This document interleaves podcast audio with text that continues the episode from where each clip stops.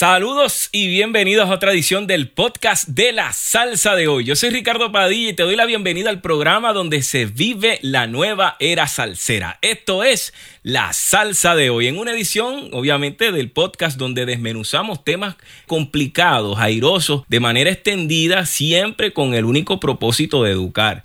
Esto no es para que usted se agite, se moleste con los invitados que tenemos aquí, que en ocasiones pues dicen cosas que son controversiales y que a usted quizás no le gustan, pero ellos no lo hacen con ese propósito. Quién sabe sí, pero el, el objetivo principal es tratar de darle educación a las cosas que suceden en la industria de entretenimiento en estos momentos donde el COVID pues nos tiene paralizados. Pero la música, la cultura continúa. Y hoy el episodio no es para menos ya que recibimos verdaderamente a una, una estrella de nuestra música que es una de esas figuras que establecen un antes y un después. Pero eso, eso él nos va a hablar más adelante. Pero antes de presentar a nuestro invitado, vamos a, darle la bienvenida a una de las responsables de que hoy estemos, las tres personas que están en esta transmisión estén aquí en vivo a través de Facebook y a través de YouTube.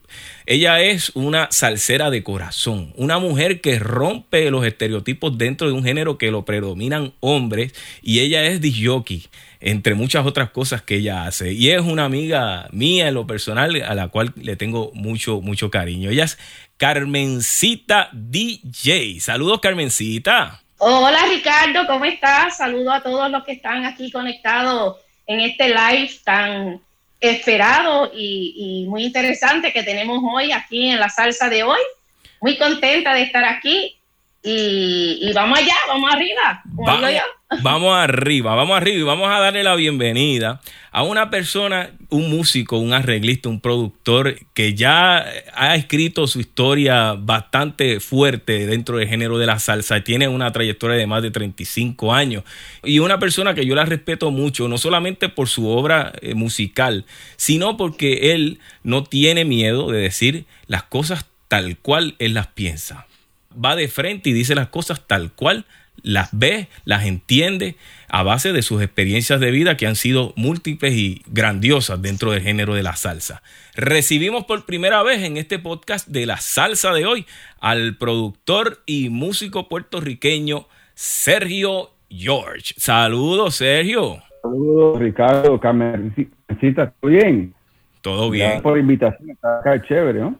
Sí, sí, sí. Bueno, y tenemos una agenda, Sergio, eh, que verdaderamente queremos este, tocar contigo y, que tú pues nos dispares tal cual como sientas las cosas.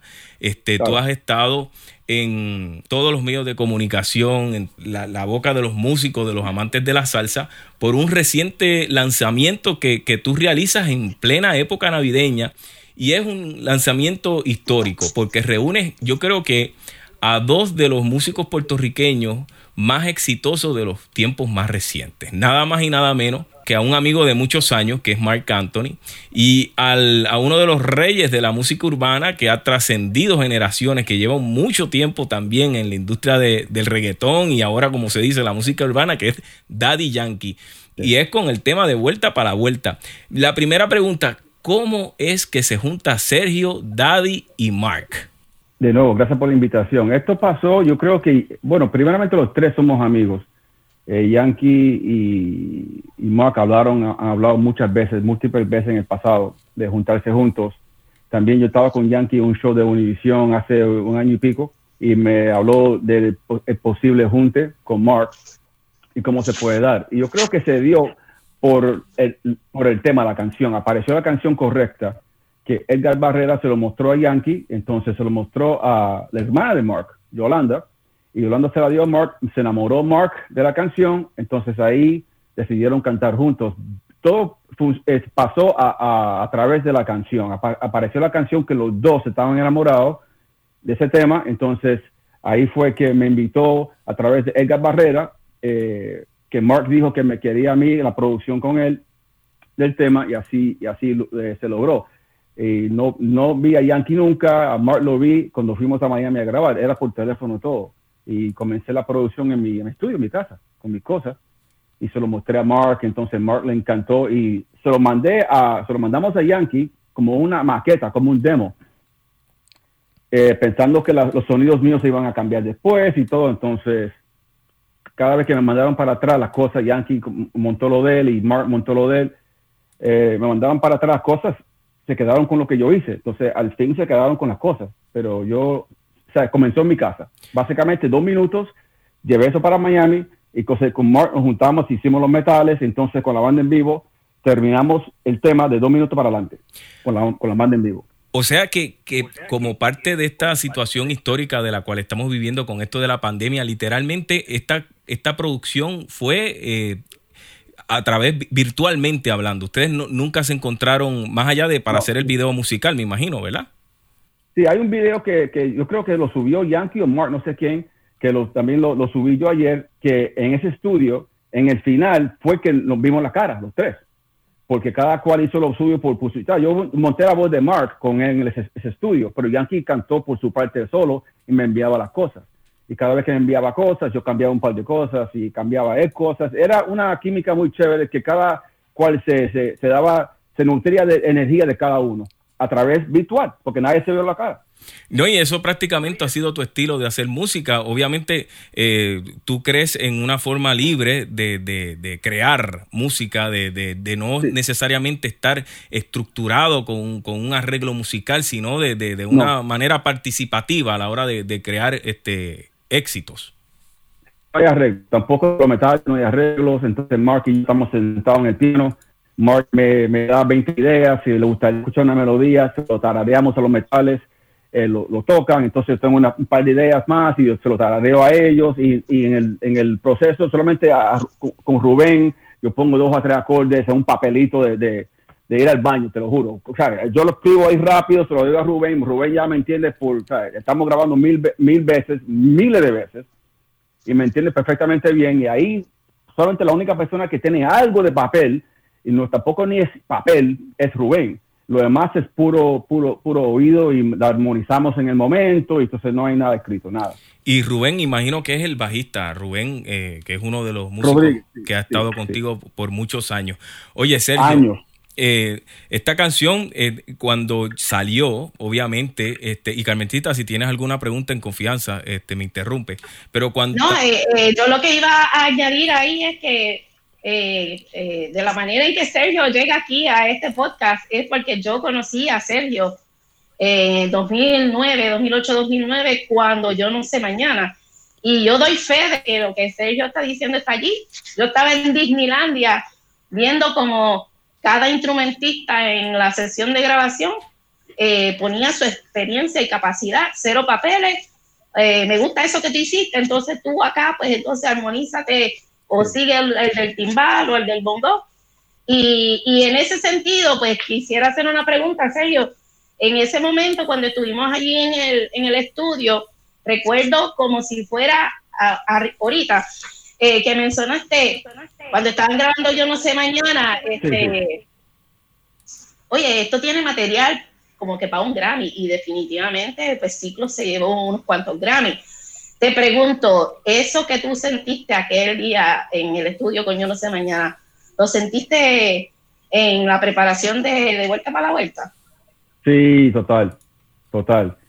Eh, lo sentí así sin escuchar a Yankee.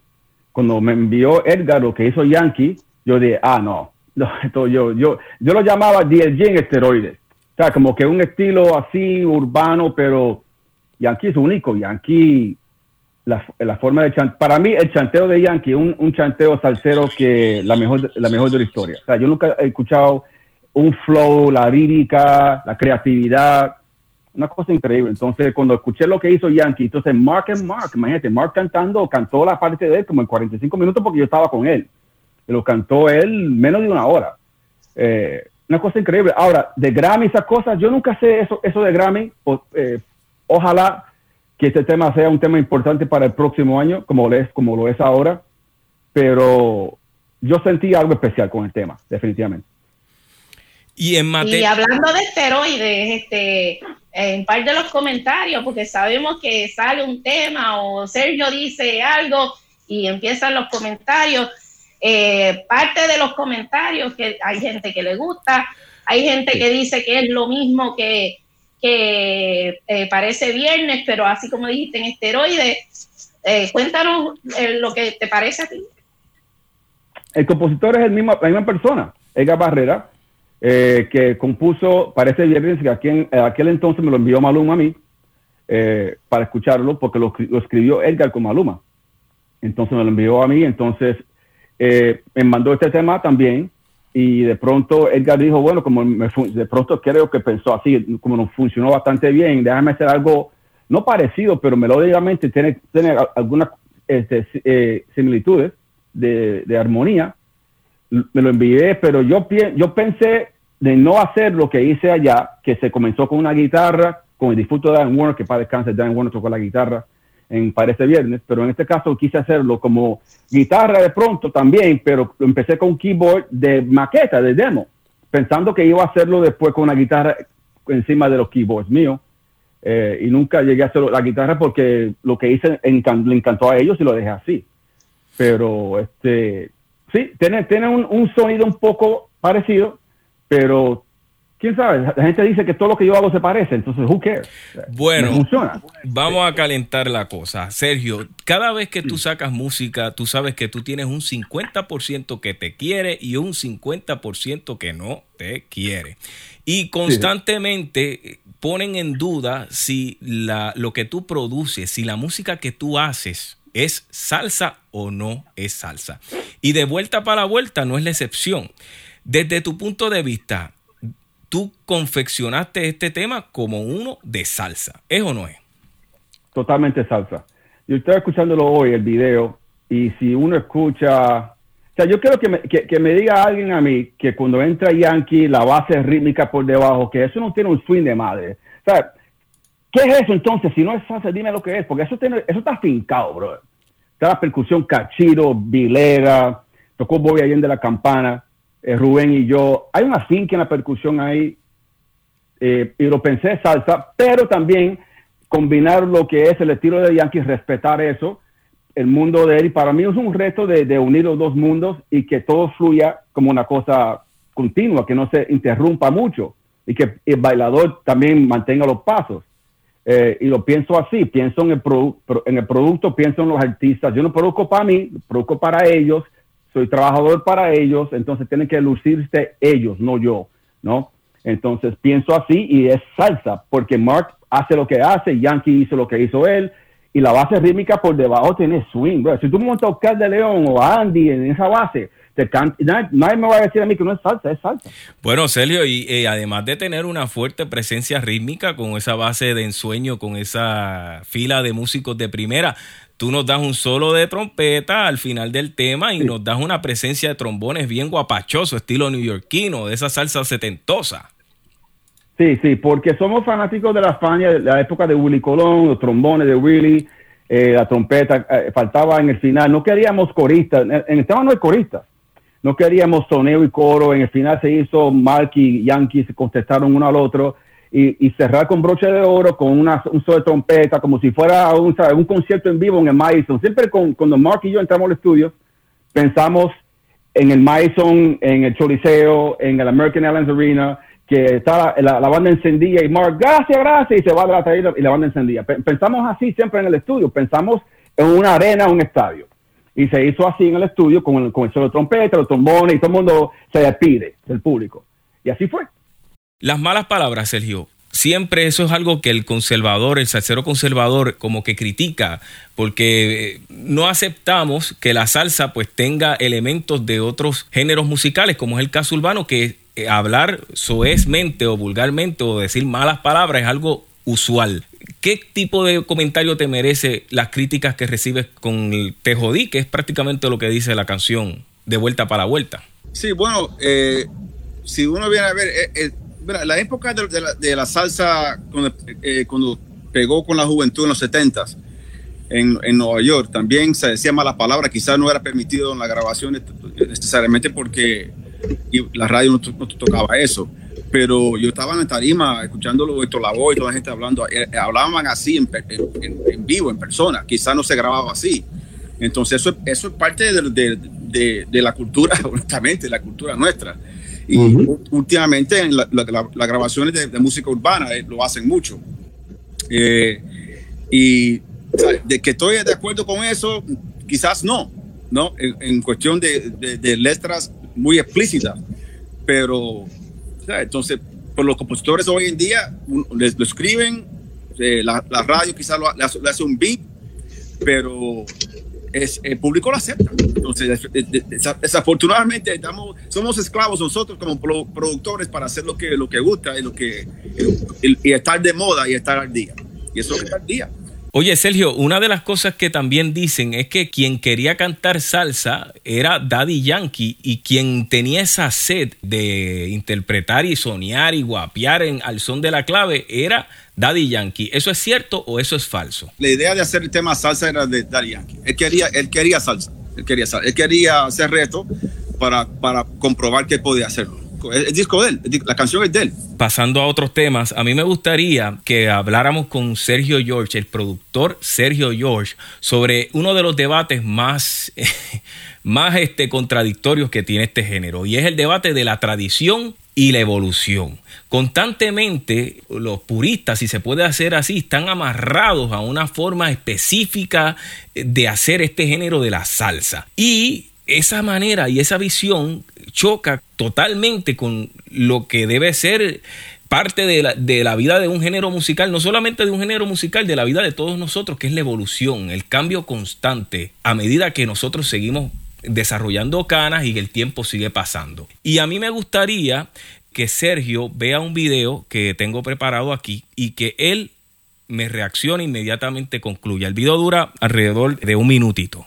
Bueno, maestro, yo quisiera hablar con usted sobre cómo usted ve el futuro de la música latina, en específico la salsa. ¿Usted cree que el género está saludable, bien estructurado para que pueda estar 60 años más vigente en el gusto del bailador? Es una tremenda pregunta porque lo que tenemos en radio comercial, particularmente en Nueva York, donde sea, es un desastre. Lo que están tocando es Latin pop. Eh, no hay solo de bongo, no hay solo de conga, no hay solo de timbal, no hay solo de, de tumbadora, no hay solo de bajo, no hay solo de piano. Y eso es lo que crea la tensión y resistencia para excitar. Yo no dudo que te voy a excitar con mi orquesta, yo lo sé. Eso me cogió muchos años. Y cuando usted habla de tensión y resistencia, para aquellas personas que quizás no entiendan, eh, ¿a qué estructura usted se refiere? Bueno, es utilizando los patrones climáticos con las armonías de jazz para llegar al máximo de un clímax musical. O sea, usted entiende que para tratar de explicárselo a la gente que nos esté escuchando, que hemos caído en un sonido muy monótono.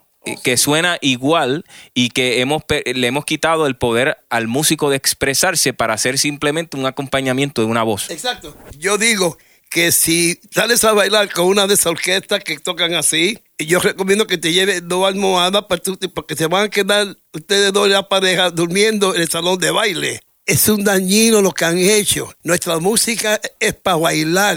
Yo creo que ustedes todos conocen el que habló ahí, el maestro Eddie Palmieri, dice que actualmente lo que se hace, la música que se produce hoy día es un desastre, que lo que hacen no es salsa, es Latin pop y que esta música es para bailar y que prácticamente no hay solos de bongo, no hay solos de conga, que, es un desastre. Como el ganador de Grammy, Sergio George, que Eddie Palmieri también tiene muchos Grammy, recibe esa crítica de un maestro de la salsa como lo es Eddie Palmieri. Bueno, mi respeto para Eddie Palmieri. Eddie, Palmieri puede decir lo que le dé la gana, eh, porque él, él es Eddie, Palmieri, una de las grandes glorias musicales de, Puerto Rico, de la música salsa de Latinoamérica. Eso, eh, primeramente hay que decir eso. Mi respeto para Eddie toda la vida. Eh, yo me crié con la música de Palmieri.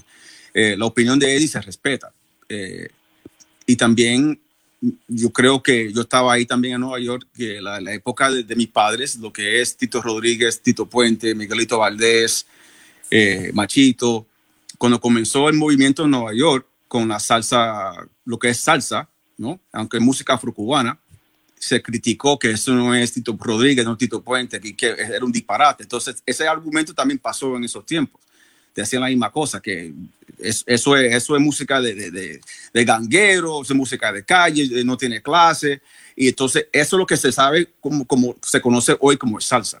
Eh, pero antes de eso era otra cosa y se criticaba. Cada, cada generación tiene algo nuevo que lo critica. Entonces, pero de nuevo, respeto lo que dijo Eddie y también lo he escuchado muchas veces y sigo diciendo que es una generación nueva para esta música. Eh, que quizás le choca a la gente antes, yo, y respeto eso, como le chocó a mis padres, que yo, yo quería escuchar Jovatán, Johnny Colón en mi casa y yo quería escuchar a Tito Rodríguez. Entonces también le chocó a ellos, ¿no? Eh, y Héctor Lavoe, yo creo que entró Héctor Lavoe y Willy Colón en mi casa con, con asalto navideño. Ahí entró, pero si antes de eso no entraba Héctor Lavoe y Willy en mi casa, entraba Tito Rodríguez y Tito Puente. Pero Sergio, ahí estamos escuchando un insulto prácticamente de lo que es tu legado a la música. Eddie Palmieri, literalmente, lo que está haciendo es decir que lo que tú produces es un desastre. ¿Y cuál es el problema con eso, Sergio? Que Eddie Palmieri es un músico que tiene miles de seguidores. Y lo que dice Eddie Palmieri, miles de personas lo creen y lo ven como si fuera totalmente cierto. Mi intención no es que tú le faltes el respeto a un mentor artístico tuyo. Mi intención es darte la oportunidad de que tú puedas defender tu música, que tú puedas defender que lo que tú aportas con lo que tú entiendes que es la evolución de este género, también merece respeto o no merece respeto. Sí, lo que pasa, este, Ricardo, yo, trato de combinar un poco de esa época, lo que es la percusión, la agresividad de la percusión, los metales, a la misma vez. Pero él dice que es un desastre.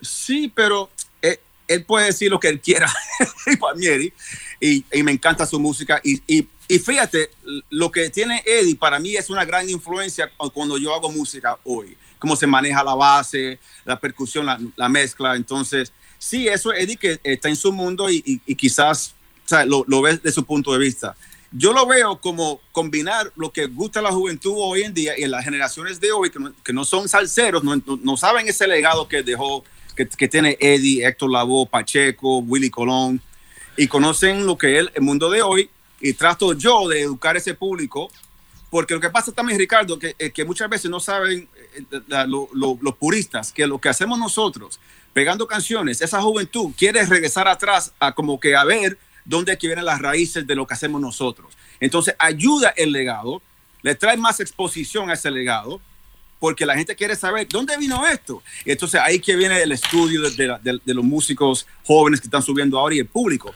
Pero sin eso, yo, no sé si regresarían a escuchar a El Palmieri, porque no hay tanta difusión tampoco de esa música, desafortunadamente. Yo me he quedado un poco sorprendido. O sea, Sergio, tú has sido extremadamente duro y Mark Anthony y o sea y, Sergio George habla por Sergio George. Yo no estoy diciendo que tú tengas que solidarizarte con expresiones de amigos tuyos pero me, me resulta curioso no curioso sino elegante de tu parte que cuando tú recibes golpes de lo que es tu música pues tú seas tan elegante y tan decente en tu manera de responder eso. Tú has escuchado decir Sergio de que la salsa es música de viejo claro ¿Y tú no crees que lo que piensa Eddie Palmieri produce que fortalezcan eso?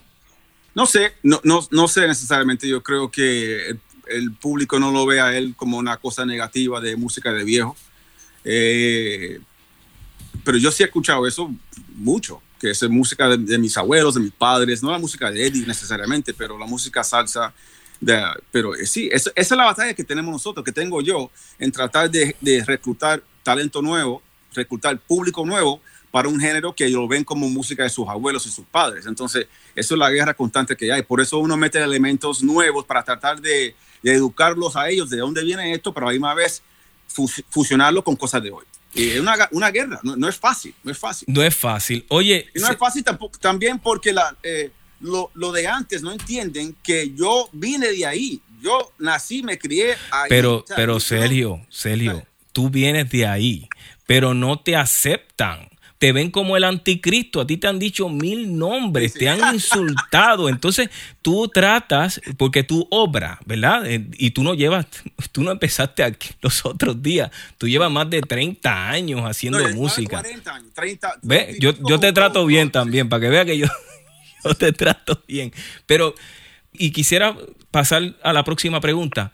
Hay muchos sabiondos, Sergio, muchos sabiondos, y que dicen tener la receta para tratar de echar este género adelante. Eddie Palmieri recién acaba de decir uno que hay que, que aplicar, y esto es serio, esto, no, esto que dice Eddie Palmieri no es vacilón. Eddie Palmieri, cuando él habla de tensión y resistencia, es porque él está, él sabe lo que está haciendo y él tiene una estructura en sus arreglos musicales que aplica eso. Él primero te, viene con una introducción, el, el, cantante hace el cuerpo, sonea, viene un solo de piano, después te tira un solo de tumbadora, conga, percusión y después te tira una descarga bien grande. Ahí viene la, todo ese proceso anterior que dije es la tensión y la resistencia y cuando viene esa descarga, pues ya hay, hay una manifestación musical que estremece y excita al bailador. Eso es lo que habla Eddie Palmieri. Eso puede durar ocho minutos, puede durar hasta 12 minutos. Pero Sergio, ahora hay gente que dice que para pegar en la salsa tú tienes que, primero el artista tiene que tener un nombre que no tenga más de seis letras. La canción no puede tener una introducción larga, tiene que entrar directo a la letra, tiene que tirar directo al gancho, tiene que durar no más de tres minutos. ¿Cómo tú interpretas ese tipo de comentarios donde ya cuantifican como si fuera un algo exacto la manera de hacer el género de la salsa. ¿Tú estás a favor de eso? ¿Tú estás en contra de eso? ¿Cómo tú lo ves? Yo creo que eso no aplica para la música salsa. Fíjate, yo creo que la salsa, eh, no como el reggaetón, que sacan canciones semanalmente y sacan no sé cuántos temas al mes y, se, dura 30 días y se va. Y, también lo, no hablo mal de eso porque lo admiten ellos mismos. Por eso están haciendo música constantemente porque es, es como una cosa desechable básicamente. Es hooks, muchos hooks, eh, el attention span muy corto y están produciendo así por presión, no, no sé por qué, pero también me lo han dicho ellos, ¿no? La música salsa, por su, culturalmente hablando, hay música, hay letra, hay melodía, hay armonía, dura mucho más tiempo, hay más duradero, lo que es una canción que pega, dura toda la vida. Entonces, no, no es necesario ir a eh, recurrir, a, recurrir a, eso, a eso para hacer música desechable así rápida. Porque de pronto, entonces no estoy, no estoy atrayendo un público urbano que le gusta su música urbana, a la misma vez el salsero tampoco, tampoco le va a gustar, lo va a rechazar, porque quiere algo con más contenido.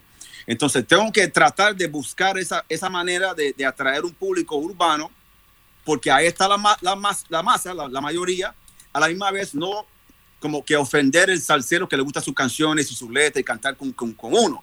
Entonces, ese, ese balance un poco delicado.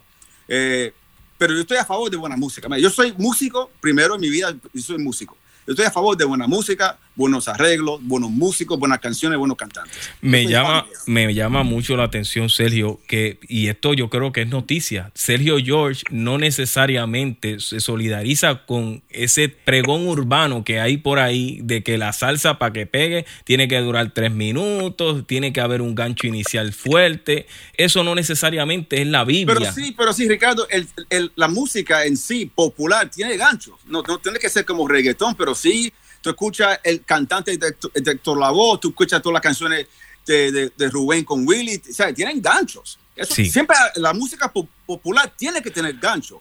Y por la presión de la radio hoy en día, no puede durar seis minutos una canción tampoco. Entonces, en cuestión de durar tres minutos y tres, tres y pico, no tiene que ver con el reggaetón, tiene que ver con la presión de la radio, que no hay tanto, tanto auspicio como antes. No quieren tener un tema cinco minutos, pues, eh, cinco minutos le, come dos minutos de, comerciales. Y no hay tanto comerciales como había antes. Entonces, hay que ver el punto de vista de ellos. Ellos comen de, de los auspicios. Entonces, eso es otra presión pero no tiene que ver con el reggaetón que tiene que durar tres minutos. Pero gancho siempre ha habido en la música popular. Los Beatles tenían ganchos. Y la música salsa y la música reggaetón es comercial. Y el gancho es lo que vende, ¿verdad? Este, que si no hay gancho, Hay gancho. Con Barry Manilow, con Barbara Streisand. Hay gancho. Todos los géneros musicales. Si no hay gancho, no hay billete y, y, no llega al público. Para soltar al maestro Eddie Palmieri y sacarte de esa posición, Sergio, yo quiero compartir contigo este videito. Palmieri dice, si yo me muero, se jodió esto. Dijo también que la salsa actual es un desastre, que eso ya hablamos. Sergio George, si Eddie Palmieri, Dios le dé mucha salud y esté con nosotros muchos años de vida, si Eddie Palmieri se retira de los escenarios, la salsa se jode. Eh, ¿Qué pasa, Celio? Te veo. Esto, Es un, trick question. Claro que no se jode, no se jode ni por mí, ni por él, ni por nadie. Esta música está desde la esclavitud que vino de África a Cuba. Entonces, no, esta música dura para toda la vida, pero va a seguir evolucionando con diferentes personas. Pero sí. no, no, no, no va a pasar algo catastrófico entonces, ¿verdad? No, no, es que no ha pasado cuando murió Benny Moré, tampoco Tito Rodríguez, ni Tito pues, con Celia continuó. Todo, ahí, ahí, ahí Sergio la dejó caer, bebé, esa es la cosa. Oye, Sergio, a mí me gustaría hablar de la, la burbuja de Puerto Rico. Eh, ¿Qué pasa con Puerto Rico? Que mientras en Perú hay fenómenos como Yajaira Plasencia, Daniela Dalcourt, Josimar Fidel, César Vega, en Colombia el grupo Nietzsche, en Europa está la agrupación Tromboranga. ¿Qué pasa? Que Puerto Rico vive en una burbuja donde nos quedamos en, estas cuatro paredes y, nos planteamos estos escenarios apocalípticos mientras Colombia, Perú y todos esos países tienen un género fuerte, vivo y que se refleja en la calle. ¿Qué pasa desde tu perspectiva? ¿Cómo tú ves a Puerto Rico? hasta cierto punto, y esta es mi opinión, y yo lo he dicho y también se lo he dicho a Manuelito Rodríguez, yo creo que se dejan llevar mucho por los puristas y la presión de querer complacer al salsero de la mata en Puerto Rico, ¿no? Que es importante, sí, claro, pero y creo que dejaron un poco lo que es complacer las masas y tratar de buscar ese balance. Y yo siempre he dicho, los jóvenes que hacen música en, Puerto Rico suena un, suena un poco como ya cosas que uno ha escuchado ya hace 30 años atrás. Eh, y el look también, la, vestimenta, la ropa. Y creo que esa presión, y, y, no es ahora, porque esa presión la vi yo hace muchos años atrás, cuando había un, un, señor que hacía reseñas en, la, prensa del El Nuevo Día de Puerto Rico y, decía cosas que yo quiero escuchar más música así, un, piano, un solo de piano, un solo de trompeta, y en base a lo que decía él, entraban al estudio a hacer lo que decía ese señor. Entonces yo dije, pero espérate, tú estás haciendo música para un crítico de, de, de una, del Nuevo Día.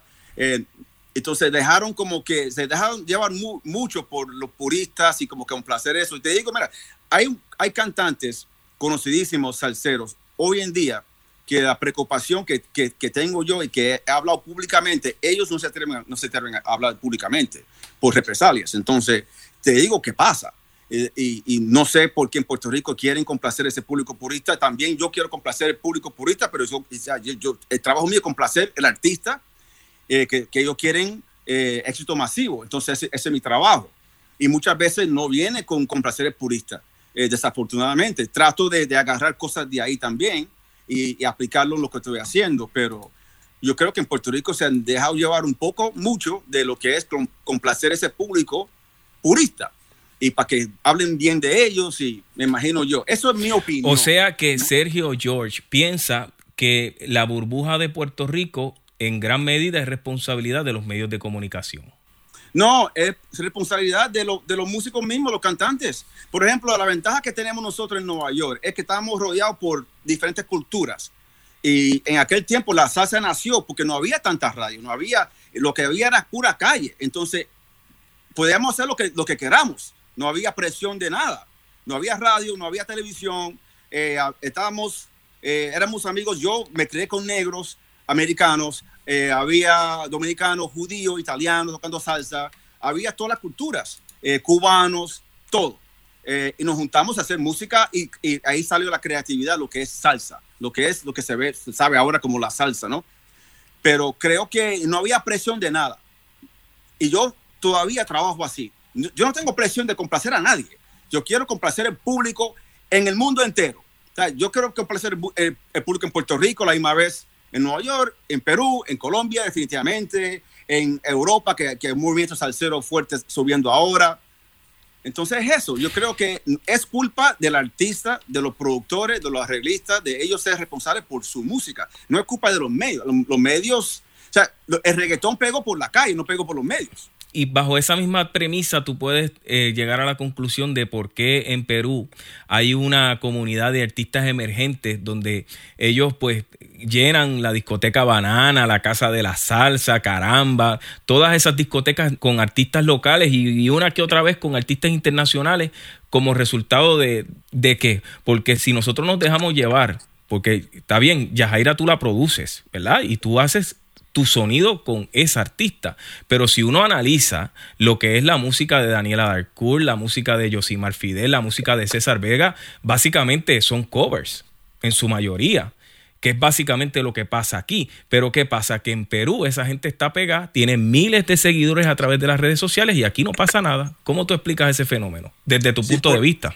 Sí, porque mira, hay un grupo que se llama Son Tentación de Perú, de mujeres. De ahí, Sí. de ahí han salido como cuatro o cinco solistas. Entre ellas, Daniela y creo que Yajaira Sí. también. Y Kate Candela y mi Gutiérrez han salido como cinco y exitosas, ¿no? Eh, no sé si había radio, porque yo fui a, a un show en Perú con Salsa Giants y no había tanta difusión de la música, eso fue en el 2014, 15.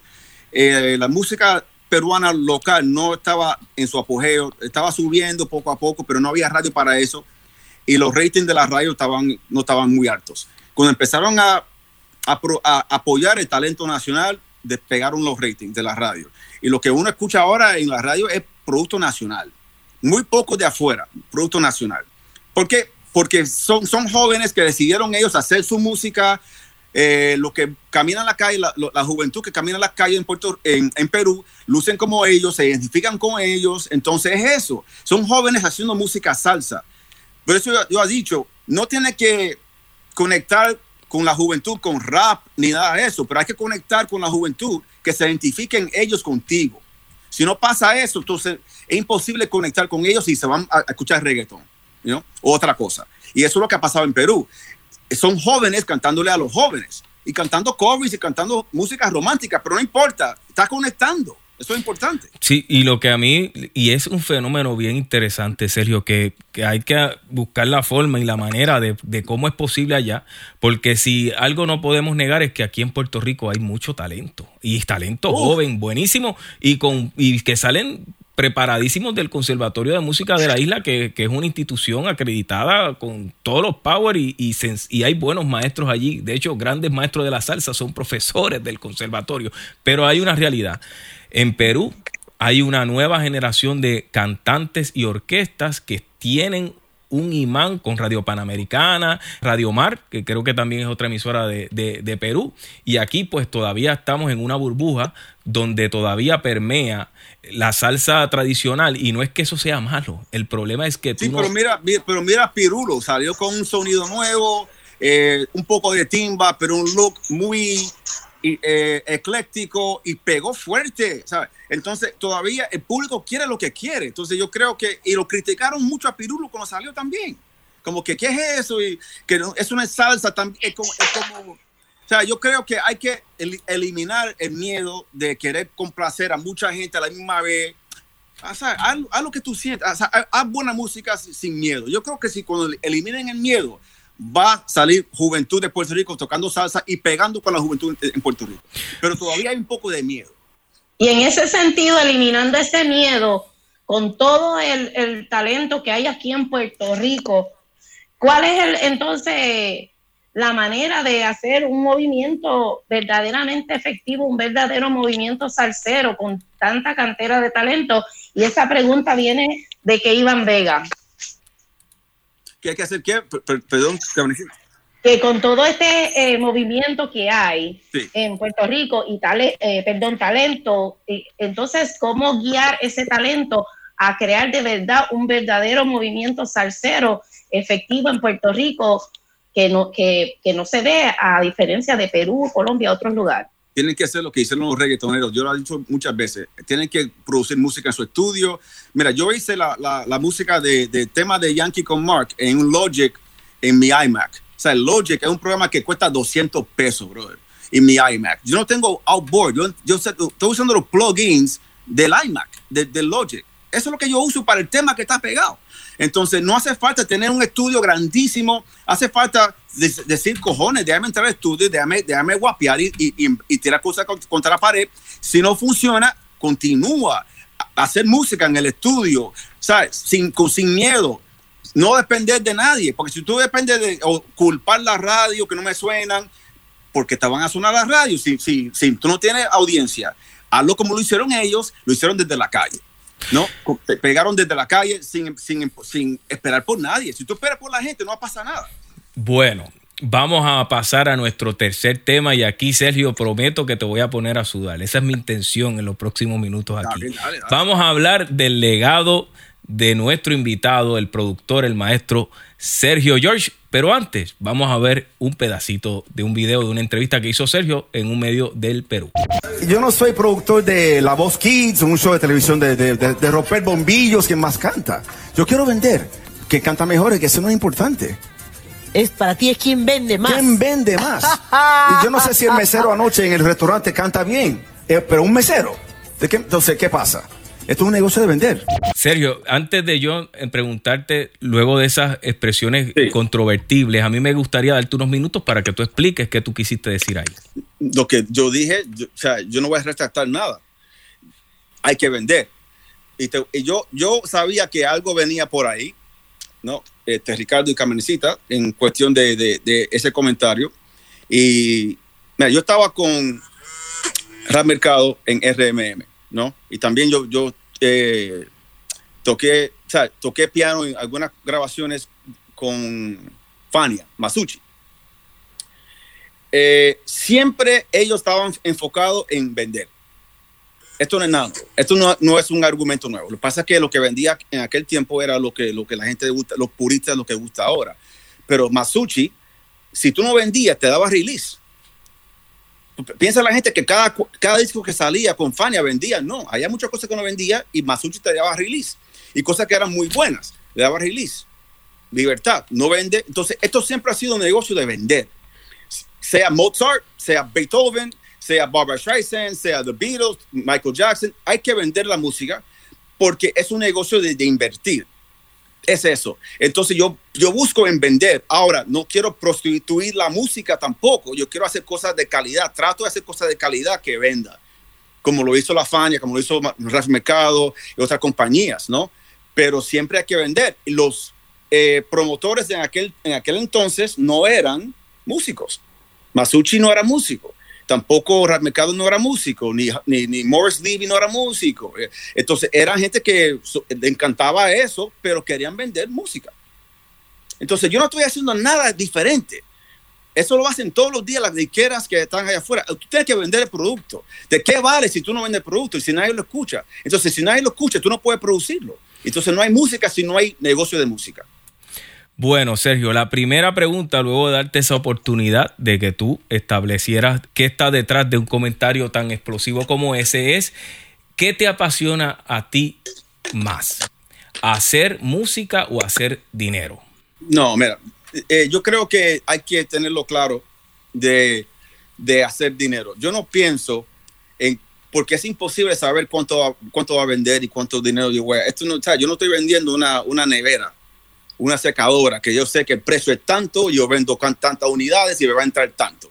No tengo la mínima idea en música cuánto va a vender y cuánto Pero, va a entrar. pero Sergio, tú en ese comentario dices que a ti no te importa si, si el artista que tú produzcas cante bien, que a ti lo que te interesa es el dinero. Y la pregunta es sencilla, ¿qué No, te yo dije- apasiona más? Yo dije vender. Dinero no dije, yo dije vender. El dinero ¿Pero qué produce las ventas?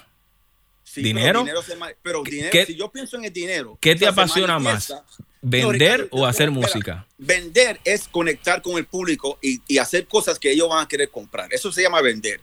Yo no soy vendedor en, en cuestión de yo sé cuánto va a entrar. De nuevo, yo no estoy vendiendo una nevera. Yo no, yo no, yo no estoy ma- manufacturando una nevera para saber cuánto me costó. Pero Sergio, cuando tú dices que a ti no te importa si canta bien, prácticamente tú estás tirando en un segundo plano el, el talento, el arte, y pones en primer plano eh, el negocio. Sí, no, sí, Ricardo, lo que pasa si, si ese artista que en, el caso de Yajera Plasencia allá en el Perú tiene 2.5 millones de seguidores en Instagram y está gustando y tiene full fans que son apasionados y, y son intensos, entonces tiene algo que gusta. Sea, yo me, yo me de, quizás era fuera, no, no, no me expliqué bien. Ella tiene algo que conecta, entonces eso es música, conectar. No tiene que ver quién, quién canta más y quién rompe bombillos ahí, sí, porque le dio una nota aguda. O sea, yo no soy productor de la voz Kids, y lo digo otra vez, yo produzco cosas que el público quiere comprar. Y si están comprando una muchacha que tiene millones de fans, obviamente está conectando. Tú no tienes que ser Luis Miguel para, para vender tampoco. Hay mucha gente que, que conectan. Entonces, eh, me refería yo a eso, que yo vendo lo que, lo que la gente quiere comprar. Entonces, ese, ese es mi trabajo para, como, como empresario, como, como músico.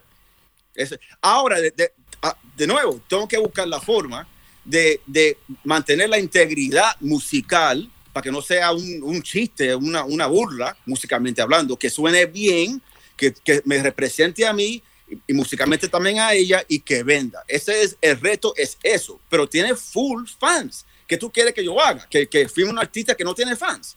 Entonces, ¿para qué hacerlo? Bueno, Sergio, la siguiente pregunta es regresando a tus inicios. ¿Tú crees que si Mark Anthony, Tito Nieves, India no hubieran tenido el talento que tienen, tú hubieses sido igualmente exitoso? Eh, de nuevo, en esa época, para lo que es salsa, lo que es esa época, eh, todo depende. Yo creo que, yo no sé, una, yo, yo, no sé, de pronto no, de pronto sí, no sé, no sé.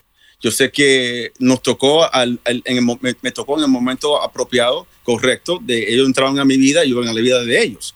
Y son talentosísimos, no sé, no sé, yo que, creo que... que no, no sabes no puedes descifrar si Marc Anthony no hubiese cantado como canta y tiene el talento y, y, los méritos que tiene, igualmente la India y Tito Nieves, que han sido prácticamente tus tres, entre otros, ¿verdad? Porque tú has DLG, muchos otros proyectos que han sido exitosos. Tú no le, no le responsabilizas al, al talento de tuyo como productor, ese arte maravilloso que tú tienes y el arte de cantar que tiene Tito Nieves, Marc Anthony a India como el verdadero resultado del éxito, como que primero va el talento y después va el negocio. Sí, pero es más que el talento. O sea, de nuevo, la India grabó con Eddie Palmieri antes de, grabar conmigo. Y ese disco sonó, pero no, no fue tan exitoso. Y, y, con Eddie, con, no era quizá el estilo para ella o no se, no se acopló eso. Y era buen disco, no tiene que ver con eso. Entonces, y era la misma cantante, entonces grabó conmigo, empezamos a producir cosas. Entonces, ¿y qué pasa ahí? Fue, eh, India fue más allá de lo que es el canto. Obviamente canta brutal, pero fue más allá, vendió sus personajes, en aquel tiempo, todas esas cosas, las canciones. Entonces, era un producto fabricado, vamos a decirlo, aunque ella es, no es fabricada, pero un, un producto hecho para vender. Porque ella había grabado con Eddie Palmieri, eh, la misma cantante. Entonces, entonces te digo, cantar es importante, pero un poco más allá y conectó India, conectó fuera de la voz de ella, conectó con las mujeres, el público por las canciones, por su forma de ser, conectó, ¿no? Porque se cambió el estilo un poquito y se cambió la imagen y conectó. Y entonces eso me significa a mí que fue más allá del canto, porque si fuera por el canto, entonces ¿por qué no vendió, vendió con entonces, él, eh, eh, aunque fue buen disco, no, para que fue buen disco, un disco buenísimo, pero de pronto no era para lo que la gente, lo que la gente quería en ese tiempo, en ese momento.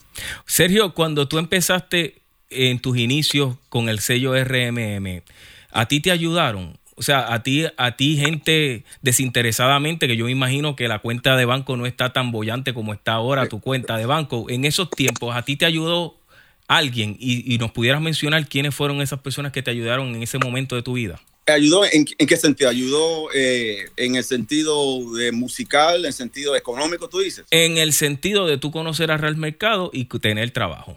Ahí me conectó Tito Nieves. Tito Nieves me conectó ahí. Eh, me llamó cuando yo regresé de vivir en Colombia.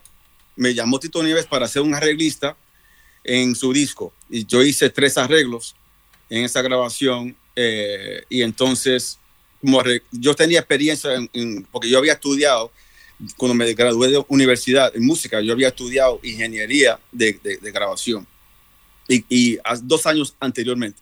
Y cuando el productor era Luis Ramírez, el disco de Tito Nieves, eh, no era yo. Entonces yo, yo era un arreglista contratado. Y Luis Ramírez se rajó en la mitad del disco. Se, se fue, no sé por qué, nunca se, se Bueno, yo no sé por qué. Sergio, no. a mí me dijo Tito Nieves, porque Tito lo conozco y lo he entrevistado, que él no quiso a Luis Ramírez, que él hasta puso en riesgo su dinero para que fueras tú. No, no, Luis Ramírez comenzó el disco. O sea, después, o sea, lo que pasó es que Luis Ramírez comenzó el disco. Yo era un arreglista contratado por, por Tito y, y Mercado, pero Luis Ramírez fue el productor. En la, en la mitad de la grabación, se fue Luis Ramírez. Entonces, cuando se fue Luis Ramírez, como yo conocía el estudio, yo sabía más o menos lo de la consola y no había más nadie ahí, porque estaba Henry Montalvo, era el AIR de, de, de en aquel entonces. Eh, pero nadie conocía el estudio. Entonces me pusieron a mí, porque yo conocía el estudio, para terminar el disco. Por el disco lo comenzó Luis Ramírez, no fui yo. Entonces yo terminé el disco cuando se fue Luis. Así fue. Entonces, y pegó sonámbulo. Y ahí comenzó mi carrera, básicamente por accidente. No, y estipulamos eso y tú estuviste ahí, yo no, yo no estaba pendiente a la salsa en ese momento. Lo que usted diga es lo que es. Si reconocemos que Tito Nieves fue esa persona que te apadrinó en ese momento de tu vida Sí. y te cambió la vida, ¿tú has hecho lo mismo con alguien joven? Claro, siempre, siempre trato de, de traer ar- arreglistas nuevos, eh, productores nuevos, músicos nuevos. Les digo a ellos, tómate fotos. Estoy usando mucho ahora a Sebas Velázquez de Medellín, eh, productor arre- arreglista, está trabajando conmigo en varias cosas y le doy su crédito, él monta sus videos, claro que sí. Eh, Porque hay una percepción, Sergio, de que tú no has apadrinado a nuevos talentos aquí en Puerto Rico. Y te lo tengo que decir porque antes de esta entrevista, muchos de ellos resienten que tú constantemente, como hicimos en unos minutos, pues que entiendes que, que ellos no están haciendo las cosas como son, pero que tú tampoco te mojas los pies y tratas de ayudarlos con tu talento, con tus arreglos musicales, para que ellos echen para adelante. Bueno, yo usaba J. Lugo. O sea. J. Lugo yo lo usaba en grabaciones, en cosas. Eh, lo usé también para el show de Univision. J. Lugo hizo, hizo mucha música. Eh, mira, yo, yo quiero usar personas que son jóvenes, que tengan las ganas, tengan la mente abierta, tengan una buena actitud para hacer cosas. Eh, no sé, de pronto es culpa mía de no acercarme más, lo, lo admito.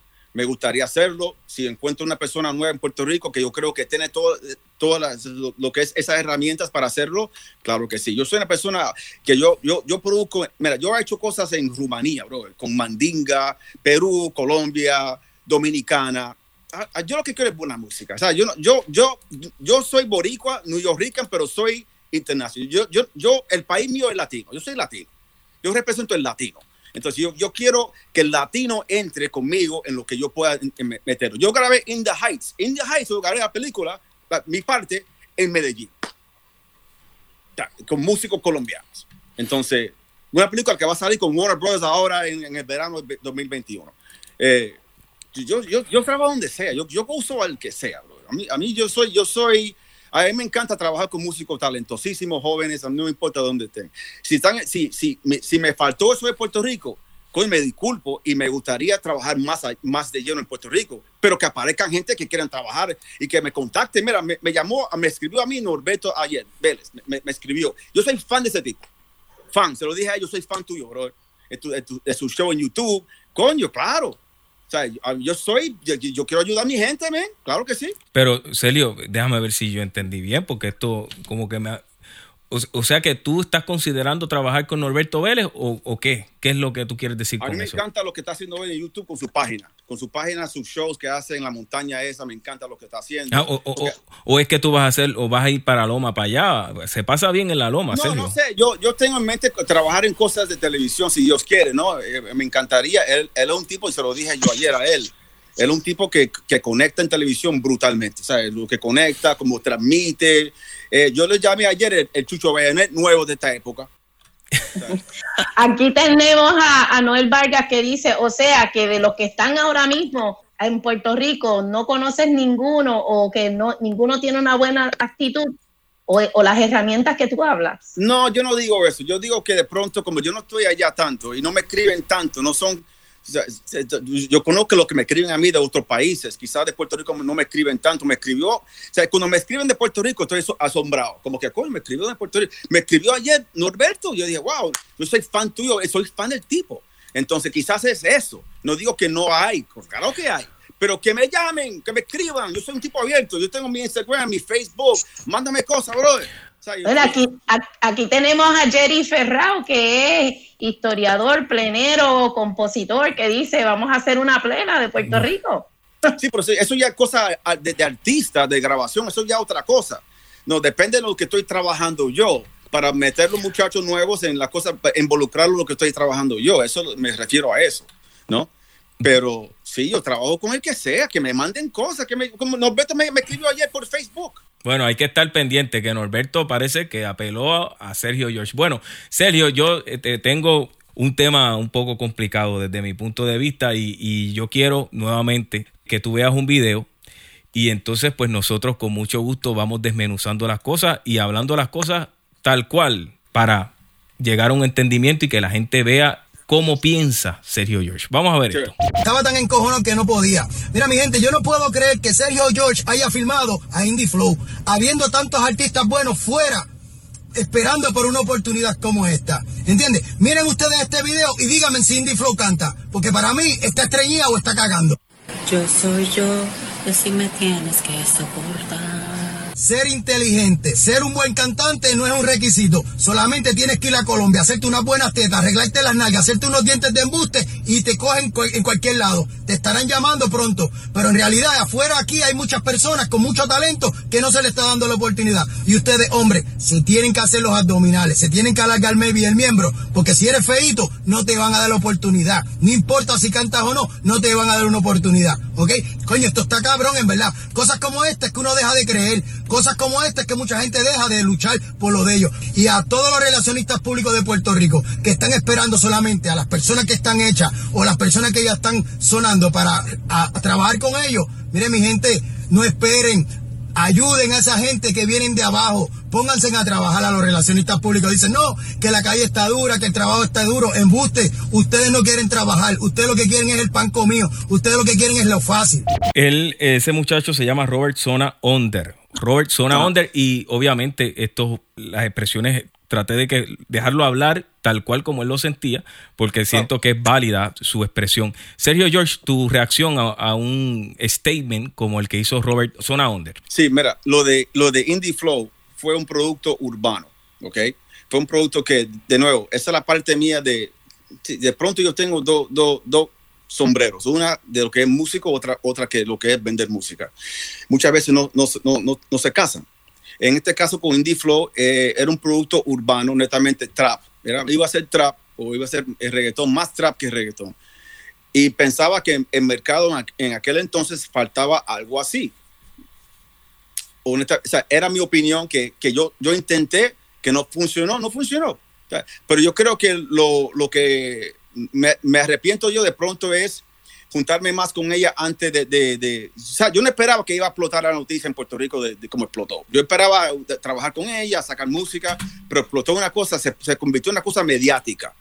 No esperaba eso. Eh, entonces, eso puso mucha presión sobre ella, sobre mí un poquillo. Estoy acostumbrado, pero sobre ella la presión, no- nadie esperaba eso.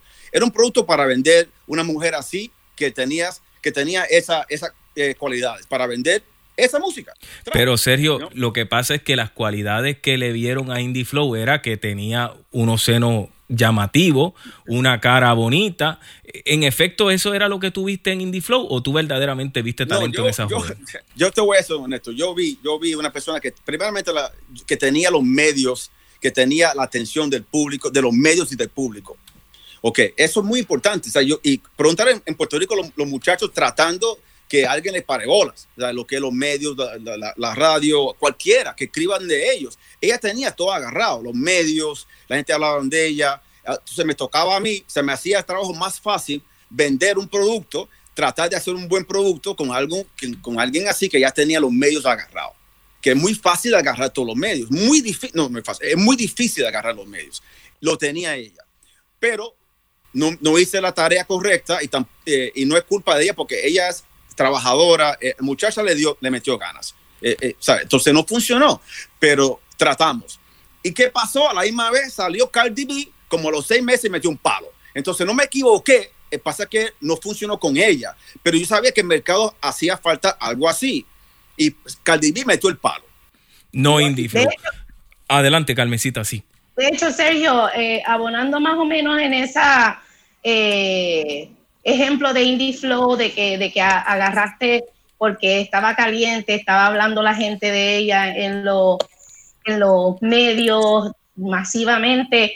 Más o menos también esa fue la historia cuando, y no quiero comparar jamás y nunca, eh, artísticamente hablando, eh, cuando Charlie deja el gran combo también, eh, creo que vi varias entrevistas tuyas diciendo que todo el mundo en Puerto Rico estaba hablando de, Charlie en Colombia y, y- tú querías aprovechar ese momentum también.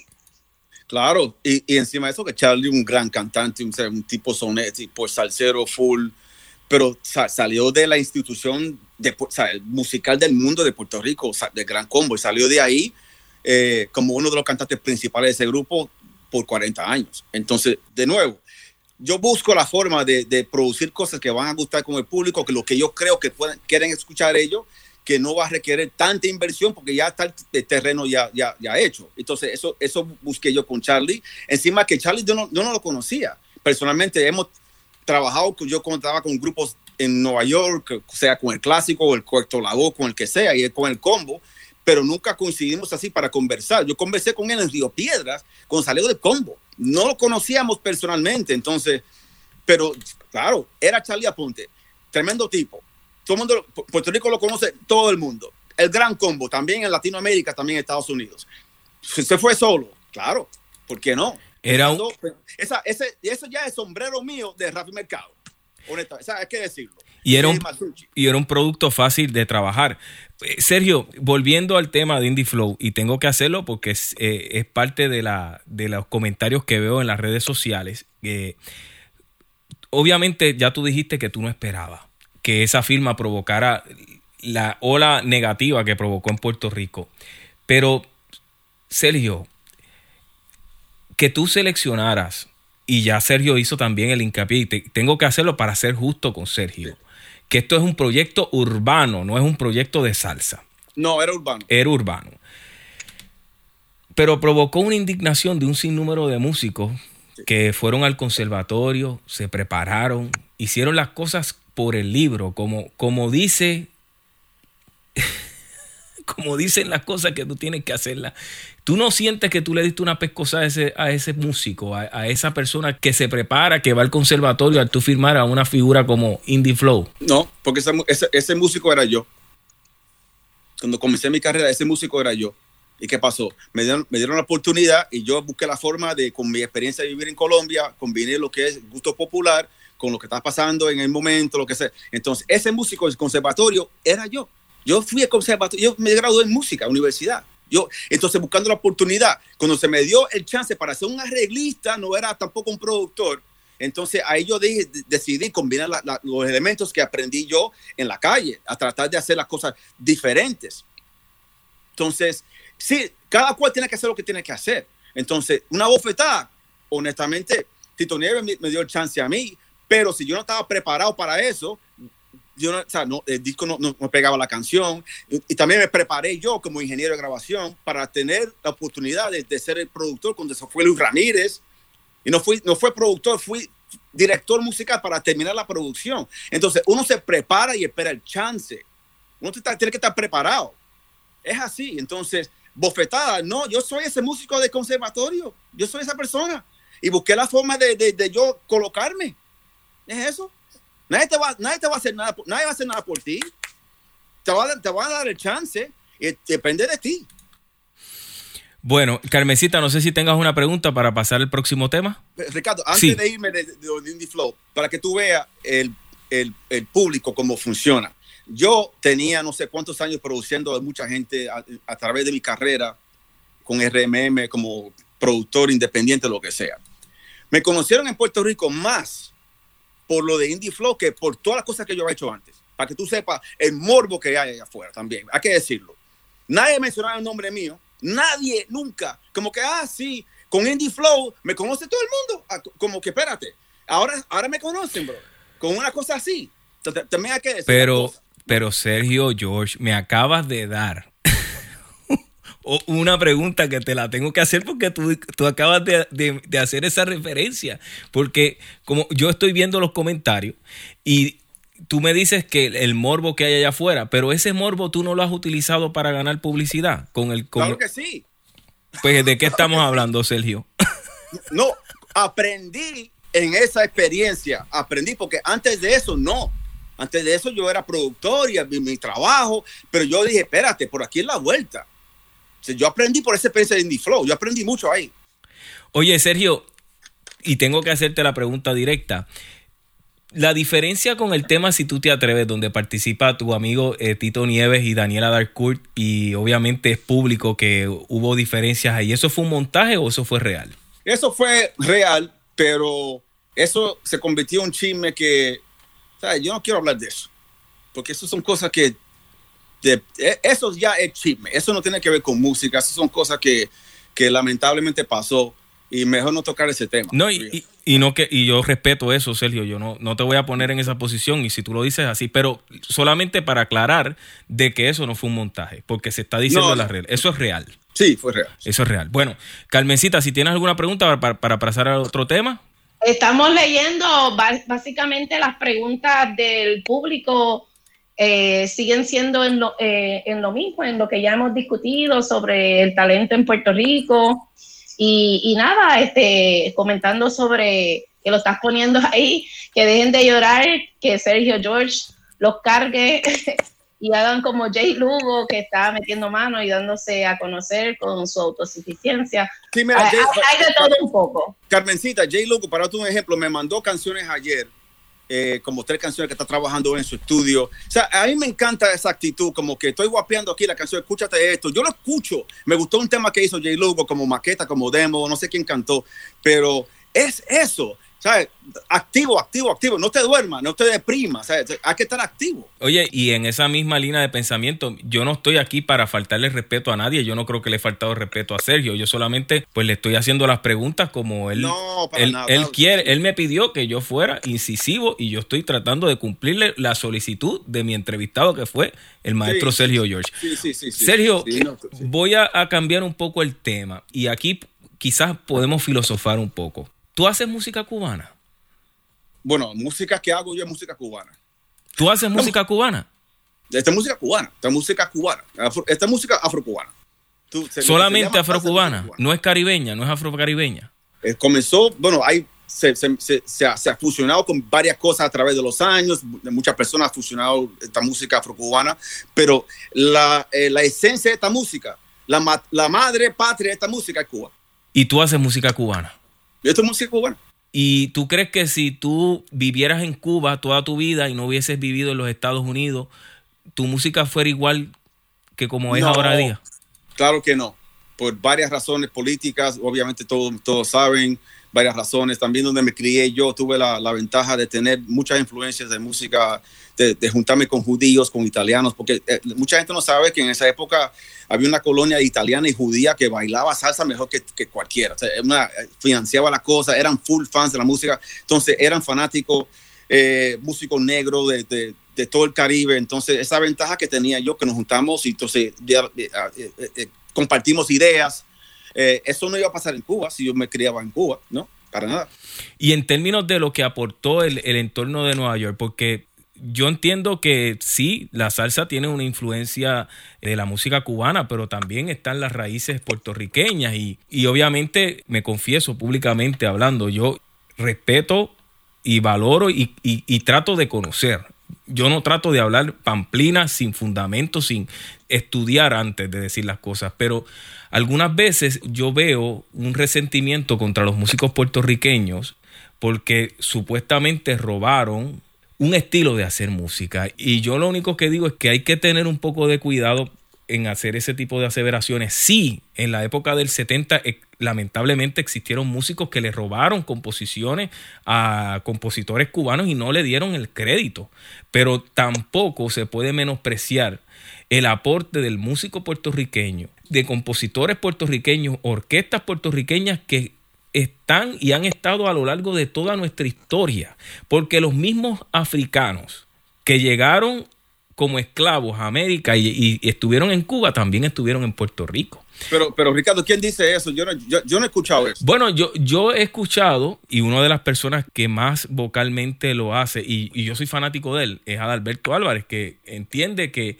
que la salsa es un disparate, que la salsa es algo que no es, sin darle validez al intercambio cultural que eh, hubo en la década del 50, de, la década del 60 y la década del 70 entre músicos negros, jazzistas americanos y músicos cubanos, puertorriqueños, dominicanos y de distintas partes venezolanos, de distintas partes caribeñas. Entonces, clasificar la salsa como solamente el son cubano, yo creo que es restarle mérito a una forma de hacer música que solamente hubiese sido posible si Mario Bauzá hubiese conocido a Dizzy Gillespie, si Mario Bauzá hubiese alternado con un Mal Davis o con un Charlie Parker si Johnny Pacheco hubiese conocido a un Charlie Palmieri que hicieron la Dubonnet y hicieron un estilo de charanga totalmente distinto a la Orquesta Aragón. Bueno, yo, yo, yo tocaba con Mario Bauzá y con Machito y no pensaban así. Entonces, de nuevo, ese quizás Al- Adalberto, un tremendo músico, tremenda persona, es una opinión que tiene él, igual que tiene Eric Palmieri de la música de hoy que nos sirve. Entonces, cada cual tiene su opinión y se respeta eso, pero no creo que eso es, es- es sentir de todos los cubanos músicos que se No, sienten no. No. No lo es, pero me llama la atención que tú aceptes que tú haces música cubana. Entonces tú haces música cubana. Sí, bueno, la ciencia de esta música es cubana. Sí, sí. Ahora, lo que, lo, como lo hago yo, no es totalmente lo que, como lo hacían ellos allá. Es una mezcla de diferentes cosas, pero esto es música cubana. Música cubana. Bueno, ya voy a hacer dos preguntas para concluir y pasamos una vez más a los comentarios del público. Sergio, ¿cuál es tu mayor éxito en tu carrera? Si tú tuvieras que definirlo, ¿cuál es el mayor éxito en tu carrera? Te, voy a decir la verdad, hay, hay, hay dos canciones o tres que son mis mayores éxitos en cuestión como productor así de... eh, eh, una, la negra, la negra tiene tumbado de Celia, fíjate, mi primer millón de vacilos y bachata de Prince Royce, ok, para que lo sepa. Entonces la gente se dicen que yo me he lucrado de la salsa, mis mayores éxitos co- económicos han sido esas canciones. Y obviamente con Marc Anthony viví mi vida. Pero ha sido bachata, vacilos que era como si tropical y Celia con, con un rapero. Y. Ah, En algún sitio yo escuché, y no, no, no te puedo decir la fuente, eh, pero que Celia había mencionado que, que no necesariamente, que ese no fue el, el disco de mayor venta de ella. No, no, no tengo la fuente fidedigna. ¿Eso fue así? No sé, para mí, pero el disco no sé, pero la canción sí funcionó. La canción fue un, un, un hit, es un clásico ya de Celia, uno, uno de sus clásicos. Eh, Igual, igual que con el disco de Salsatón de, de Andy Montañez, que, que no fue el éxito que él, que él esperaba. No, yo creo que yo hice ese disco, el, el tema que se lanzó era, era CLB con Yankee. Y yo creo que podía yo hacer mejor trabajo ahí en ese tema. Yo no sé si era la velocidad, no sé lo que pasó, que de pronto no me funcionó. O sea, yo me culpo yo a mí, no, no era culpa de Andy, menos Andy ni, ni Yankee, era de pronto la producción no, no, le di, no le di clavo. Pero son cosas que uno aprende, ¿no? Y yo, sin la, sin la experiencia de un CLB con Yankee, Andy Montañez, sin eso yo no llego a un tema con Marc Anthony Yankee ahora. O sea, de pronto esa experiencia me, me enseñó a mí qué funciona y qué no. Entonces yo, uno en el, en el camino hace ajustes y ajusté varias cosas para decir, esto no me funcionó, déjame irme por aquí. Y mira, Definitivamente de los errores se aprende más, aunque sea más doloroso. sí, sí, sí. Y- uno tiene que ver- mirarse en el espejo y decir, yo podía hacer mejor trabajo no- y no lo hice. ¿sí? Por, Y- por, por no tener la información o pensaba otra cosa y es así. No, y, y es muy honesto de tu parte y habla muy bien de ti al tú decirlo sin tapujo alguno. Del mismo modo que te pregunté, ¿cuál es tu mayor éxito? ¿Cuál es tu mayor fracaso? No, ninguno son fracasos. Yo soy, son, por, por ejemplo, esto de Indie Flow, para mí no fue un fracaso. Que lo haría otra vez, de pronto, de pronto, no. Eh, no me arrepiento para nada porque aprendí muchísimo de esa experiencia de cómo manejar la prensa. Eh, pero no lo veo como fracaso. Todas las cosas son enseñanzas para uno decir, yo, yo la próxima vez lo hago diferente. Y no estuviera aquí sin, sin, yo tengo miles de cosas que no me funcionaron, pero aprendí de eso. Uno le toca aprender de las cosas que no funcionan, pero que es un fracaso. Eh, puede, se puede ver de afuera un fracaso, pero yo no lo veo así. Yo lo veo como que algo que yo aprendí, me- mi lección, son enseñanzas. Sergio, ¿cómo tú ves la salsa de aquí a cinco años? Ya tú sabes, ponte la gafa de, de pitonizo, de, de clarividente. Vamos a ver. Ok, mira, pensando esto bien, Ricardo y Camercita, yo creo que va a pasar así como pasó en el reggaetón. Se va a dividir esto. Yo creo que en el reggaetón hay reggaetón vieja escuela, reggaetón más agresiva y hay reggaetón pop. Por ejemplo, el fan que le gusta a, a Arcángel o que le gusta a, a Tego y le gusta a Don Omar, no le gusta quizás a Maluma o, ese, estilo, lo ven como una cosa. Entonces, son dos mercados di- distintos, son dos mercados grandes y cada cual se va por su avenida, ¿no? Eh, yo creo que va a pasar lo mismo en la música salsa. Los puristas, mm, yo no voy a convencer a un purista de, de comprar la música mía de Marc Anthony jamás. Tampoco estoy buscando eso. Si lo compran bien, si no, también. O sea, yo estoy buscando otro público. Pero hay un público para eso, esos puristas importante, definitivamente. Pero a la misma vez, el purista no puede ignorar que hay un mundo grande, mayor, mucho más grande que, que ese mundo, desafortunadamente para ellos, que, van, que le va a gustar otras cosas. Entonces, eso, cada cual tiene que entender que están en su línea, en su avenida y ya. Pero no, que no, no o sea, tampoco yo no quiero decir que la salsa se va a convertir en algo urbano ni reggaetón. Va a tener su avenida, obviamente lo que es Yankee con Mark, su avenida urbana con salsa. Eso va a existir va a crecer. Pero los puristas no van a querer dejar la voz y su piconde y su cheo. No, entonces tampoco uno espera, no, espera que los deje. Entonces se va a dividir. Es como si está, está el mercado de RB dividido, está el mercado de rap dividido. El reggaetón está dividido, ya está bien, cada público para su, para su avenida. Eso es lo que va a pasar aquí. En mi opinión, eso y ya se está viendo. Bueno, pues yo creo que hemos tenido la oportunidad de escuchar a Sergio George como quizás muy pocas veces el público de Puerto Rico lo ha escuchado. Y yo me siento bien orgulloso y agradecido de Sergio que me haya dado la oportunidad de entrevistarlo sin condición alguna, dejándome hacerle las preguntas tal cual como yo quisiera hacérselas. Y al mismo tiempo, Sergio, quiero agradecerte y de parte de, de, los salseros de Puerto Rico, porque tú eres puertorriqueño, aunque te naciste y te criaste en los Estados Unidos, todo lo que haces por nuestro género. Y del mismo modo que sepas que hay, somos muchos los que respetamos tu legado para con este género y lo vemos de esa manera. Y del mismo modo también agradecerte tu, tu sinceridad, ¿verdad? Por, por hablar tan claramente y sin ningún tipo de quizás ser political y correcto, porque lo eres, no es que no, no lo seas, pero que para ti la verdad también es primer plano a la hora de tú expresarte con respecto a un género que aunque los puristas no lo quieran, yo sé que tú adoras y es lo que te ha dado a ti todo este reconocimiento por todos estos años, que es el género de la salsa. Y en ese sentido, yo quiero hacer la última pregunta, volviendo a, a los últimos premios que, que hubo, que el, el intro te, te tocó a ti y que volvemos a los puristas que te, que te masacraron con, con, con esa canción del cantante al principio.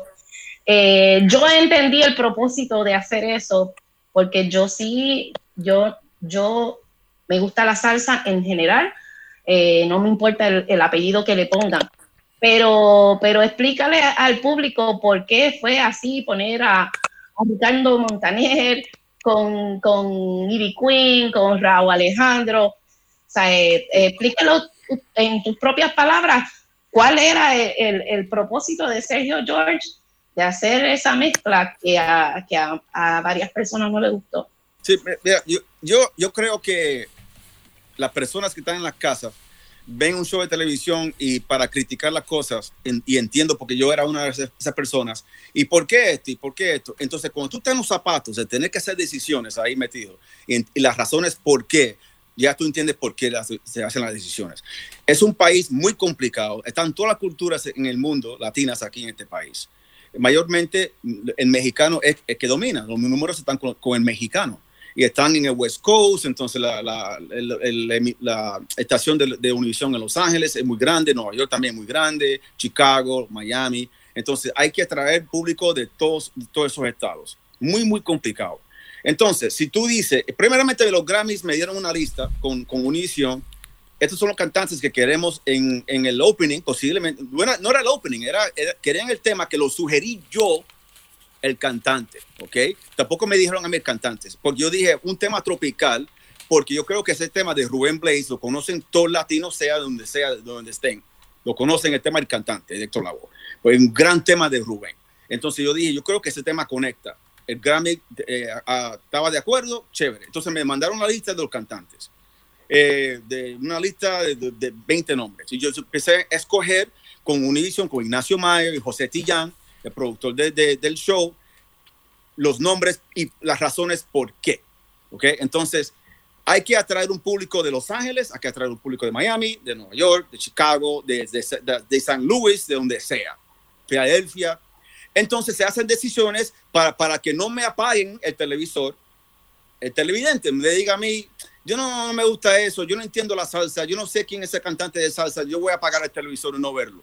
Entonces, hay que traer público, hay que que no cambien el canal. Entonces se hacen decisiones de Ricardo Montaner porque tiene full rating con los mexicanos y mucha gente lo conoce, lo conocen todo el mundo latino.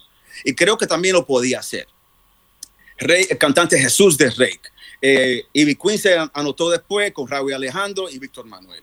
Y las razones por qué y el, y el orden por qué salieron. Entonces la gente dice, ¿y por qué no pusieron salsa? La gente se cree que uno es tonto. Pero si yo pongo cinco salseros, primeramente no me hacen el segmento. Me dicen a mí, no, va. Ese segmento no va. Y menos por la, apertura. Entonces no es que uno es estúpido o yo soy anti salsero. Es que yo trato de empujar la música en un show tan masivo así que para mucho, mucho público que no, no son salseros, pero ¿qué hago yo para meter la salsa, un número tropical en un show tan importante? O sea, yo no puedo hacerlo con cinco salseros que, que el público en el West Coast y, o sea, hay que tratar de conectar los artistas que todo el mundo en el, en el- nacionalmente hablando van a conocer. Entonces yo, yo, yo leo comentarios que es una, una burla, que si por qué no pusieron más salsero y por qué no pusieron a Marc Anthony y porque es una, porque Marc Anthony tenía un, no le interesaba, tenía un segmento de él. Entonces hay muchas razones por qué las cosas pa- pasan. Se, se intenta de todo, se intenta de todo. Entonces yo creo que eh, salió bien, para mí salió bien. Y salieron mucha gente contenta, menos los puristas que es una, que si se esto la voz se rebuscó en su tumba. Ese, que tanto, que tanto show, brother. ¿Sabes? ¿Qué tú quieres? ¿Que no, ¿Que no haya salsa en la televisión entonces? Oye, y, y, y Celio lo habló claro. Celio es poderoso, porque Celio sí es poderoso. Celio tiene mucho poder, pero no lo tiene todo. Y, y en los canales de televisión, Celio yo no creo que tenga tanto poder para decidir No, cómo se hacen las tiene, cosas. ¿sabes? Ricardo, nadie tiene ese poder. No. El poder lo tiene el público. El poder lo tiene el público. Y todos trabajamos para el público. También los ejecutivos de Univision, de los Latin Grammys, queremos, queremos que funcionen las cosas. Y pero también hay que darle crédito a ellos que pusieron un tema tropical salsero para abrir ese show. No tienen que hacer eso tampoco. Y la gente se queja que si, ¿por qué? Oye, pues, ¿qué tú quieres? ¿Que no haya salsa entonces? Oye, pues lo pusieron. Lo pusieron. De pronto no, tú no tenías tus favoritos, porque si tus favoritos no ponen el tema. Entonces, ¿qué tú quieres que haga, bro?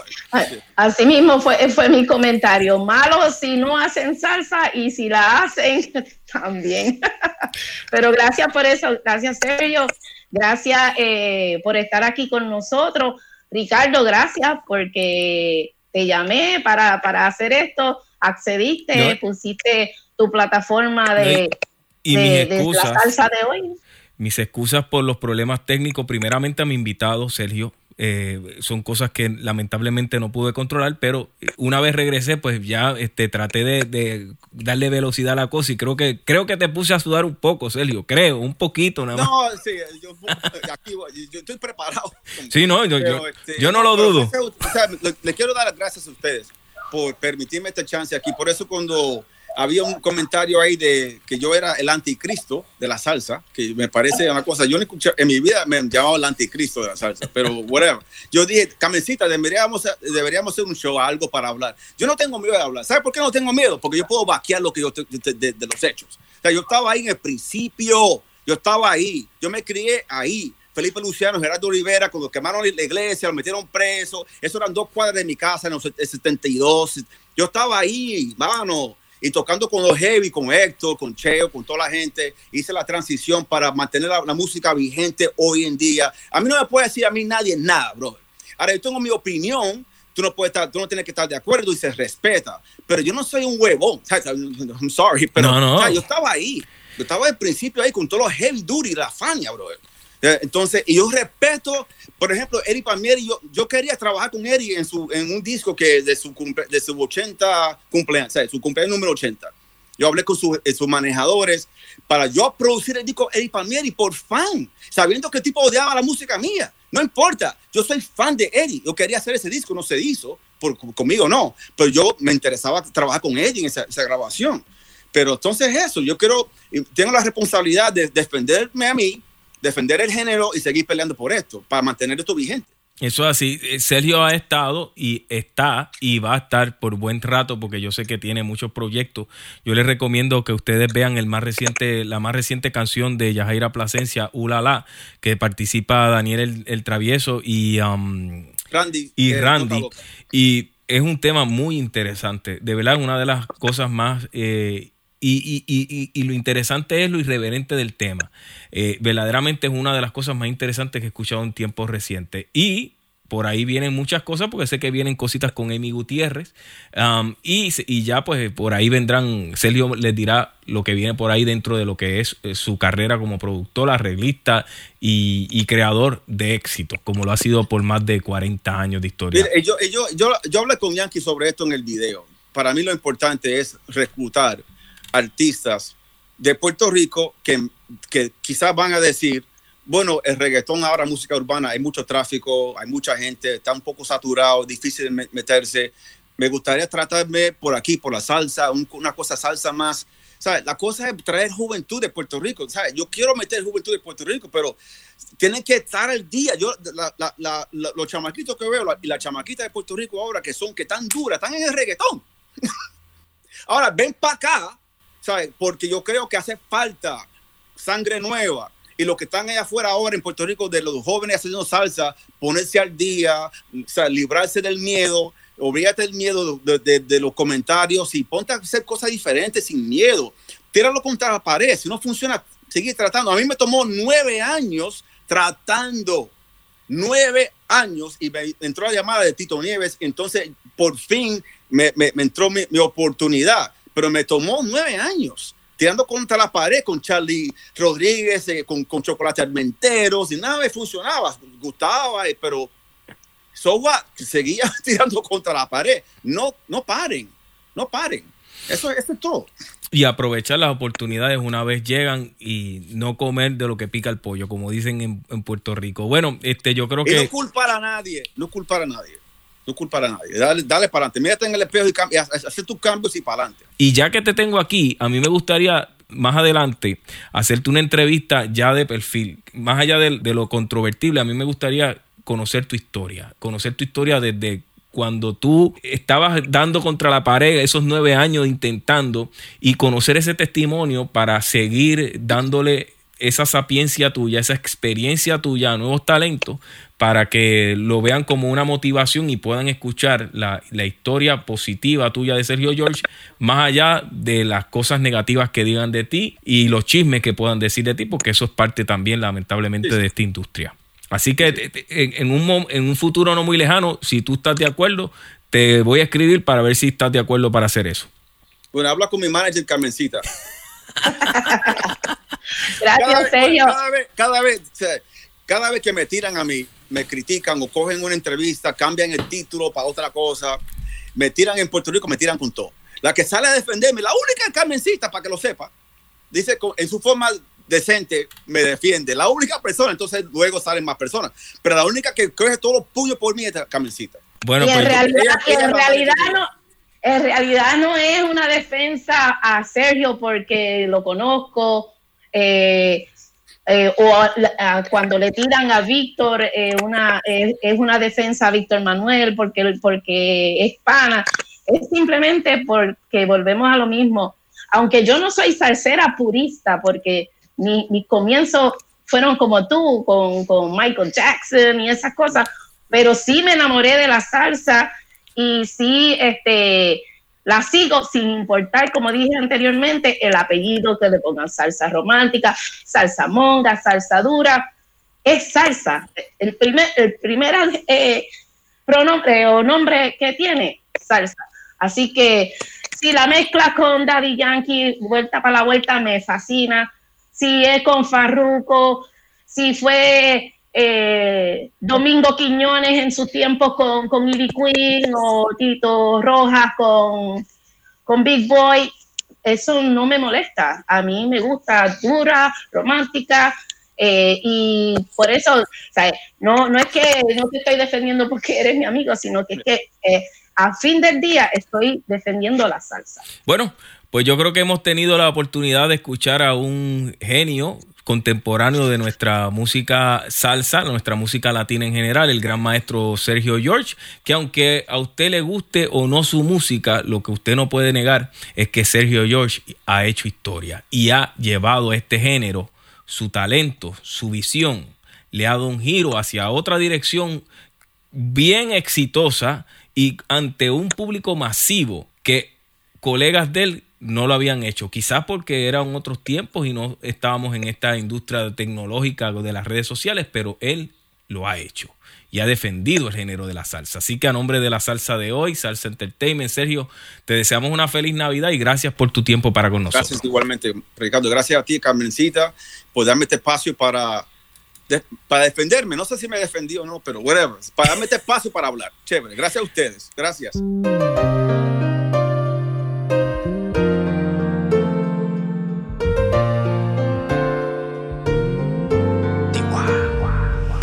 Antes de que digas nada, ya tus ojos me confirman todo.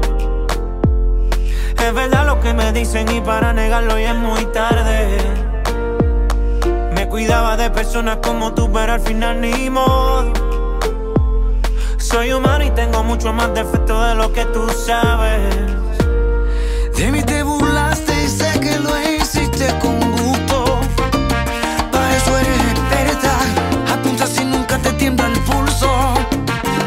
Cuando hagas tu maleta,